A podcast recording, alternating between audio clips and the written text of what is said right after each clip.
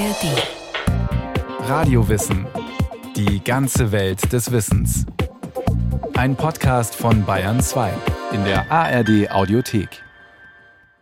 Niemand von all den Gelehrten und Denkerinnen aus der Epoche des Mittelalters, ob männlich oder weiblich, niemand ist bis heute so populär wie Hildegard von Bingen.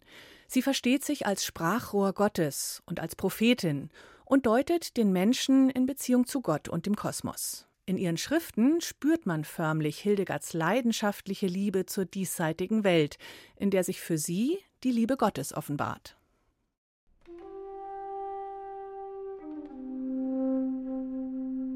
Irgendwann um das Jahr 1148 herum, das genaue Datum ist unbekannt, empfängt Kuno, Benediktiner-Abt auf dem Disi-Bodenberg im Rheinland, die Magistra Hildegard zu einem persönlichen Gespräch. Mit 14 Jahren ist sie in das Kloster eingetreten. Mit 38 die Leiterin der Frauengemeinschaft geworden. Dann hat sie sich einen Namen gemacht als Visionärin und Prophetin und wurde in dieser seltenen Würde sogar von Papst und Erzbischof bestätigt. Jetzt geht sie auf die 50 zu und hat schon wieder neue Pläne. Gott selbst habe ihr in einer Vision befohlen, dass ich mich nämlich von der Stätte, an der ich Gott dargebracht worden war, mit meinen Nonnen zu einer anderen begeben müsse. So steht es in der Vita, ihrer Lebensbeschreibung. Hildegard will also raus aus dem Doppelkloster, in dem Frauen und Männer unter der Herrschaft desselben Abtes zusammenleben und ein eigenes Frauenkloster gründen, und zwar auf dem Rupertsberg bei Bingen. Das hat Gott so für sie vorgesehen, also erübrigen sich weitere Diskussionen ihrer Meinung nach. Aber der Abt und die Mönche stellen sich quer. Hildegard ist das Aushängeschild des Klosters. Sie zieht spendenfreudige Menschen an. Wenn sie geht, sind wirtschaftliche Einbrüche zu befürchten. Und sie verschworen sich untereinander, dass sie uns Widerstand leisten wollten. Auch sagten sie, dass ich von einem Trugbild getäuscht worden sei. Als ich dies hörte, brach mir das Herz, mein Fleisch und meine Adern verdorrten.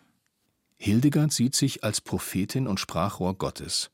Wer das in Frage stellt, kränkt sie zutiefst. So ein hohes Selbstverständnis ist außergewöhnlich, sagt Peter Adamson, Philosophieprofessor an der Ludwig-Maximilians-Universität München und Betreiber des Podcast-Formats History of Philosophy.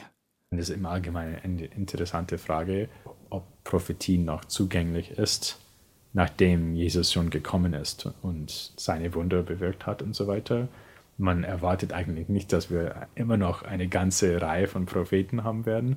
Trotzdem ist in der Bibel schon sehr stark den Eindruck vermittelt, dass Menschen Offenbarung bekommen können, auch in Form von Visionen, kommt auch in dem Alten Testament vor. Und sie schreibt sich in diese Rolle hinein, also in die Rolle eines, einer Prophetin, die dann ähnliche Erfahrungen machen kann. Hildegard ist hartnäckig und hat mächtige Unterstützer. 1150 gibt der Abt nach und die Frauen frei. Hoch zu Ross reiten sie, umgeben von Freunden, Verwandten und Förderern, auf den 30 Kilometer entfernten Rupertsberg bei Bingen zu. Die Bevölkerung dort erwartet sie mit gemischten Gefühlen. Man traut dieser Hildegard nicht zurecht. Was soll das, dass dieser dummen und ungelehrten Frau so viele Geheimnisse offenbart werden? Wo es doch so viele starke und weise Männer gibt. Doch die Leute täuschen sich. Hildegard ist sehr gebildet und außergewöhnlich begabt. Als zehntes Kind einer wohlhabenden Hunsrücker Adelsfamilie wird sie mit acht Jahren in die Obhut einer gebildeten, frommen Witwe gegeben und gemeinsam mit ihrer Cousine Jutta von Sponheim auf ein religiöses Leben vorbereitet. Zusammen vertiefen sie sich in die Heilige Schrift und die christliche Überlieferung, fiebern mit den Propheten mit, mit Jesus, mit der Gottesmutter, den Kirchenvätern und Heiligen. Das sind starke Bilderwelten und spannende Geschichten. Das ist Poesie, die ihren Geist in Flammen setzt.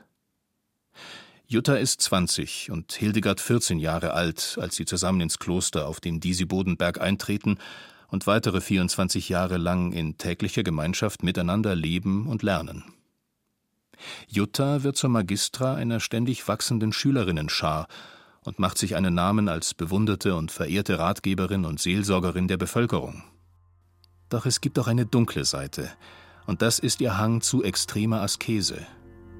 Als Jutta mit 44 Jahren stirbt, entdeckt Hildegard beim Waschen des Leichnams den Bußgürtel an ihrer Hüfte.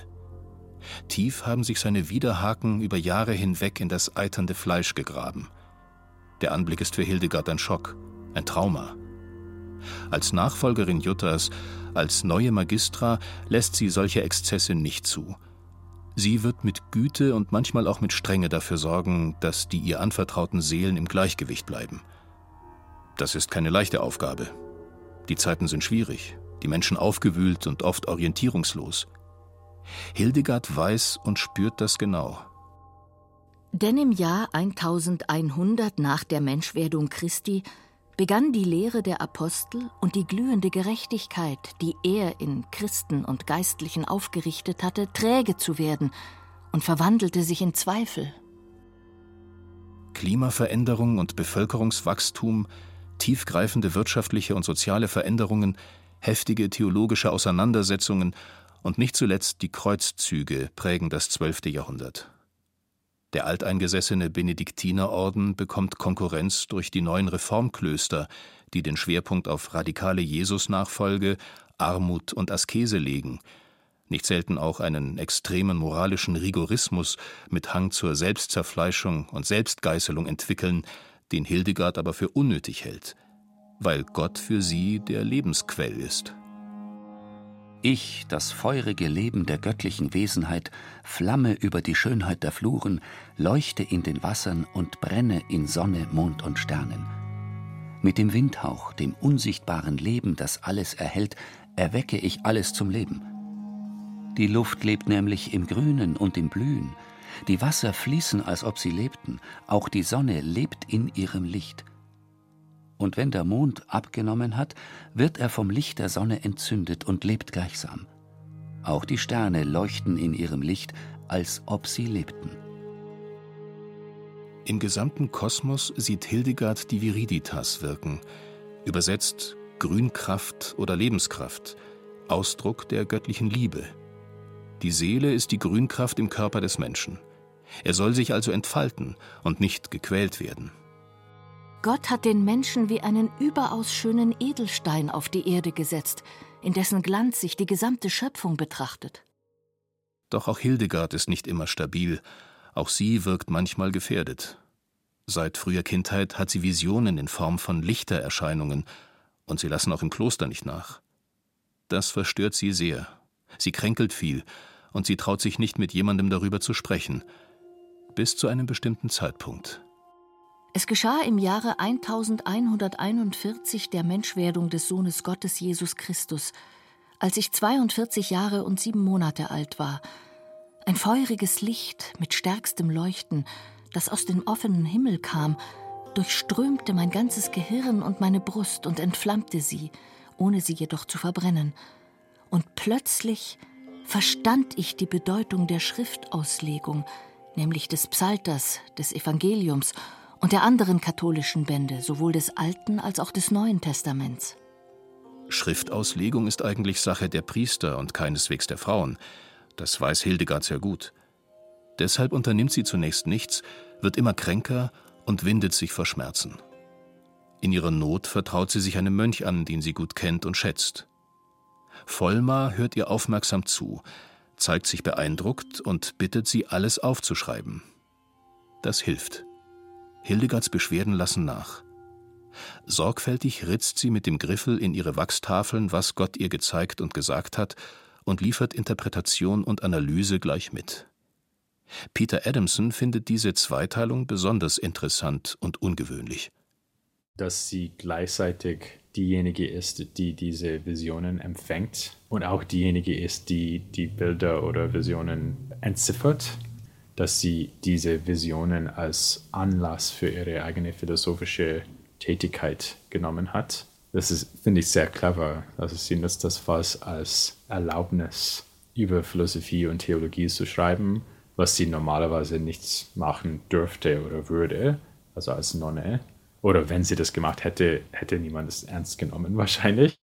In der großen Vision, die Hildegards erstes Visionswerk mit dem Titel Scivias Wisse die Wege einleitet, sieht sie Gott auf einem Berg sitzen. Ein Funkenregen geht von ihm aus. Die Funken sind in Hildegards Deutung die Tugenden, mit denen er die Menschen beschenkt.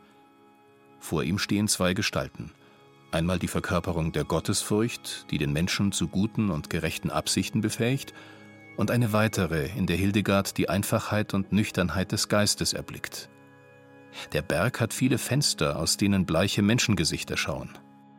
Denn bald sind die Menschen in ihren Herzen und Taten müde und schlafen in Schmach, bald werden sie durch Ehre angestachelt und erwachen. Das eben will Hildegard erreichen. Als Sprachrohr Gottes die Menschen aufwecken, sie an ihren Platz und ihre Aufgabe in der göttlichen Ordnung erinnern und ihnen Sicherheit und Orientierung geben. Sie weiß um die Gefährdung des Menschen, um seine Sündhaftigkeit, aber viel wichtiger sind ihr seine Stärken, seine Fähigkeit zur Tugend und zur Freude, zu guten und gerechten Werken. In der dritten Vision von Scivias sieht sie das ganze Universum als ein eiförmiges Gebilde, umgeben von Feuer, das das Böse vernichtet. In seiner Mitte birgt dieses Weltenei die Sonne der Gerechtigkeit, Sinnbild für Christus und Energiequelle für das menschliche Leben. Der Mensch steht in seiner leiblichen Existenz in einer engen Wechselwirkung mit den vier Elementen, mit Erde, Feuer, Luft und Wasser, und kann Kraft seiner Vernunft diese Ordnung verstehen und sich in sie einfügen. Also die Texte sind sehr optimistisch und sehr selbstbewusst, haben viel Vertrauen daran, dass Gott eine gute Welt geschaffen hat und eine Welt, die Hildegard verstehen kann und vielleicht bessere Chancen hat zu verstehen als der normale Mensch, weil sie eben diese Gnade hatte, ihre Visionen. Also sie hat ein Instrument bekommen, womit sie alles entziffern kann. Also es gibt keinen Grund zu zweifeln, dass das wirklich sehr ernst gemeint wurde und dass sie sich selbst auch als Sprachrohr Gottes gesehen hat. Aber da sie diesen besonderen Status hatte, konnte sie dann ein breites Publikum erreichen und ihre Ideen dann verbreiten. Hildegards Schriften machen unter Kirchenleuten und weltlichen Adeligen die Runde und werden nicht immer im stillen Kämmerlein studiert, sondern oft vor größeren Gemeinschaften verlesen. Außerdem pflegt Hildegard den mündlichen Austausch auch mit Menschen der unteren Schichten, die sich ratsuchend an sie wenden und ihr vertrauen. Auch Vollmer vertraut ihrer prophetischen Berufung und hat kein Problem damit, sich ihr unterzuordnen. Er überträgt ihre Aufzeichnungen auf Pergament, glättet ihr etwas ungehobeltes Latein und spricht alle Bögen noch einmal mit ihr durch. Jahrzehntelang werden sie es so halten. War Vollmer wirklich nur eine Schreibkraft? Es ist ein bisschen unberuhigend, dass wir nicht wissen können, wie viel von Vollmer in den Werken Hildegards steckt. Aber das ist reine Spekulation. Mhm. Äh, gerade heute wollen wir die Rolle der Frau in dieser Partnerschaft nicht minimieren. Trotzdem sollten wir anerkennen, dass Vollmer wirklich ein wichtiger Mitglied dieser Partnerschaft war. Die Texte erregen Aufsehen. Der Abt prüft sie, der Erzbischof von Mainz und der berühmte Prediger Bernhard von Clairvaux auch – Sogar der Papst macht sich an die Lektüre. Und alle sagen, das ist gut, das ist überzeugend, das kommt von Gott. Hildegards Visionen unterscheiden sich von anderen mystischen Erfahrungen. Unter Mystik versteht man gemeinhin, dass Menschen die Nähe Gottes und die Verschmelzung mit ihm in besonders intimer und persönlicher Weise erleben und dies in einem Zustand der Entrückung. Hildegard beteuert jedoch, dass sie alles bei klarem Verstand und mit wachen Sinnen erlebt, weder im Traum noch in Ekstase. Sie legt den gesamten Schöpfungszusammenhang allgemein verbindlich und oft unter Berufung auf die Bibel aus. Das ist so ungewöhnlich und noch dazu künstlerisch so brillant gestaltet, dass es die Kirchenmänner vielleicht einfach entwaffnet und in den Bann gezogen hat. Die literarische Qualität ist sehr wichtig. Es gab zahlreiche Mystikerinnen, die irgendwas erlebt haben, aber die überleben nur als Anekdoten während Hildegard die Visionen in einer literarischen Darstellung aufhebt, wo man wirklich Ideen mit Bildern kombinieren kann. Hildegard hat sich von Anfang an um den Segen kirchlicher Potentaten bemüht, denn sie braucht ihn unbedingt, um gefahrlos weiterarbeiten zu können. Jetzt hat sie ihn bekommen. Ihre Autorität ist also gefestigt. Das ist der Wendepunkt in ihrem Leben, an dem sie beschließt, dem Abt auf dem Disi-Bodenberg die Gefolgschaft aufzukündigen und auf dem Rupertsberg ein eigenes Kloster zu gründen. Der unentbehrliche Vollmar bleibt weiterhin an ihrer Seite. Der Rupertsberg liegt viel zentraler als der Disi-Bodenberg. Es kommen wichtige Leute vorbei, die sie beeinflussen und von denen sie ihrerseits lernen kann. Doch als Hildegard mit ihren Nonnen dort eintrifft, findet sie sich erstmal in der Wildnis wieder. Meterhoch türmt sich der Bauschutt, die Gebäude sind noch längst nicht fertig, die Mönche von Disi-Bodenberg rücken die Mitgift der Nonnen nicht heraus, und einige Nonnen haben keine Lust auf dieses Chaos und proben den Aufstand. Aber es wird besser. Der Rückhalt in der Bevölkerung wächst. Als die neue Klosterkirche fertig ist, finden dort wieder die prächtigen liturgischen Feiern statt, die Hildegard so liebt und wohl auch mit ihren eigenen Kompositionen bereichert. Musik ist für sie der Widerhall der göttlichen Harmonie. Von keinem anderen Musiker aus dem Mittelalter sind so viele Kompositionen überliefert wie von ihr. Natürlich hat sie Musik komponiert. Sie hat auch Theaterstücke produziert. Theaterstücke, wo verschiedene Nonnen die Rollen der Tugenden gespielt haben und so weiter. Also solche Sachen. Sie ist ein sehr kreativer Mensch gewesen, offensichtlich.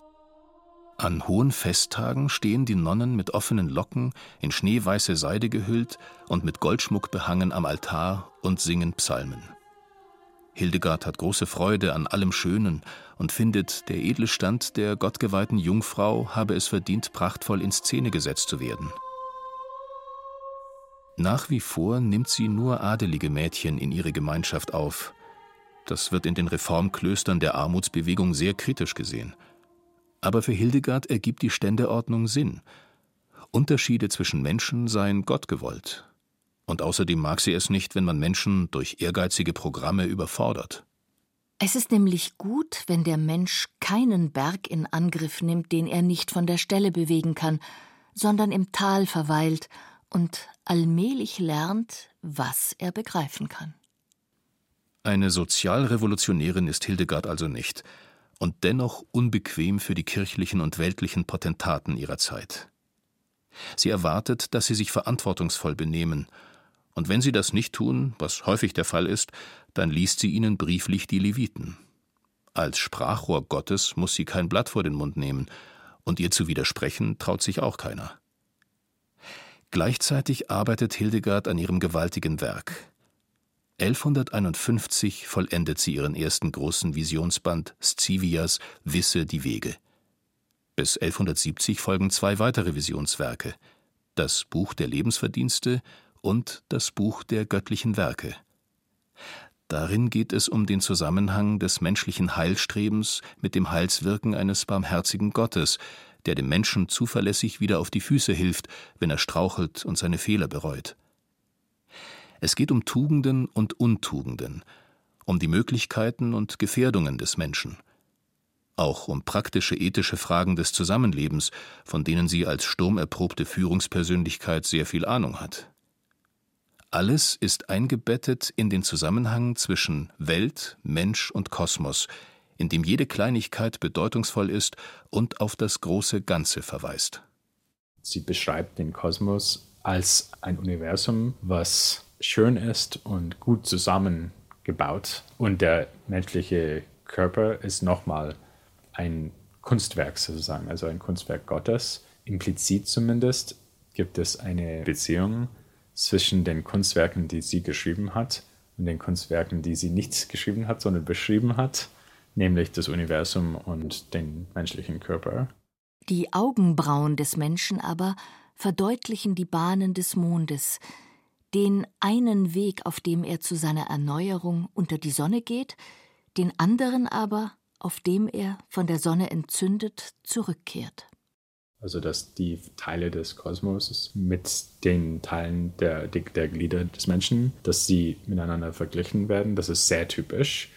Also wir nennen das immer Makrokosmos, Mikrokosmos. Also der, der Mensch ist ein Mikrokosmos, das heißt kleine Welt, hat alles in sich, was in dem Universum dann vorhanden ist. Und wenn man sagt, der Mensch hat solche Strukturen die sieht man auch im Kosmos, dann versteht man, dass der Kosmos gut gestalten ist, dass man den weisen Plan Gottes erkennt, nämlich er hat den Mensch so und so gebaut und das Universum so und so gebaut und diese Spiegelung zeigt, dass der gleiche Autor hinter beiden steckt. In ihren naturkundlichen Werken Cause et Cure und Physica wendet Hildegard ihre Aufmerksamkeit nicht nur dem Zusammenhang der Elemente Erde, Feuer, Luft und Wasser, nicht nur dem Donner und Blitz, dem Schnee und dem Regen, nicht nur den Pflanzen, Tieren und Gesteinen, der Heilkunde und der Ernährung zu, sondern auch der menschlichen Sexualität. Wenn nämlich die Lust in der Frau aufsteigt, ist sie in ihr sanfter als beim Mann, da in ihr dieses Feuer nicht so stark brennt wie im Mann. Denn wenn der Sturm des Begehrens im Mann aufsteigt, dreht er sich in ihm wie ein Mühlrad, weil seine Lenden wie eine Werkstatt sind, in die das Mark das Feuer schickt. Sexualität kommt von Gott und ist eine Freude, die Hildegard den weltlichen Menschen von Herzen gönnt. Maßvoll und vor allem in Liebe genossen. Darauf legt sie Wert. Wenn der Mensch in welchem Zusammenhang auch immer das rechte Maß vermissen lässt, dann reagieren die Elemente aufgewühlt und verstört. Die Elemente trinken jede Natur des Menschen, wenn der Mensch die Elemente in sich zieht, weil der Mensch mit ihnen verknüpft ist. Deshalb rühren unruhige kriegerische Taten des Menschen die Elemente oft auf. Zwei Menschen sorgen unterstützend und ermutigend dafür, dass Hildegard den riesigen Berg an Arbeit bewältigen kann. Erstens der treue Mönch Vollmar, zweitens die junge Nonne Richardis, die Hildegard besonders innig liebt, für die sie geradezu glüht. Alle beide muss sie eines Tages hergeben. Richardis verlässt auf Wunsch ihrer Familie das Kloster, um in einem anderen Konvent Äbtissin zu werden, und Vollmar stirbt im Jahre 1171. Hildegard ist am Boden zerstört, fühlt sich verlassen und allein. Aber aufgeben kommt nicht in Frage. Im hohen Alter bricht sie noch zu ausgedehnten Predigtreisen auf. 1179 sind aber ihre Kräfte erschöpft. Sie stirbt am 17. September im Alter von 81 Jahren. Ihre Töchter aber, deren ganze Freude und Trost sie war, standen bitterlich weinend am Totenbett der geliebten Mutter. Vermerkt Hildegards Vita und wartet auch gleich mit ein paar übernatürlichen Himmelserscheinungen auf. Schließlich will das Kloster in Rom eine Heiligsprechung erreichen. Aber mit der Ehre der Altäre dauert es doch noch sehr lange, bis ins Jahr 2012. Hildegard passt nicht so leicht in ein Raster. Sie war eben eine ganz außerordentliche Erscheinung, eine Sensation ihrer Zeit, eine Herausforderung und Inspiration bis in unsere Tage.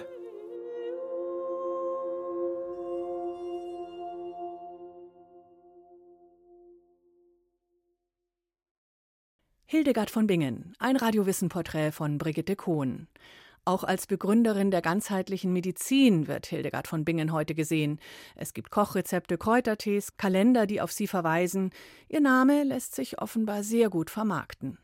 Mehr Philosophinnen und Autoren aus vielen Epochen finden Sie in der ARD Audiothek und überall, wo es Podcasts gibt. Und hier vor allem auch die Empfehlung zum Podcast History, alles Geschichte. Da gibt es eine ganze Staffel nur zum Mittelalter. Viel weiterführendes finden Sie auch in den Show Notes.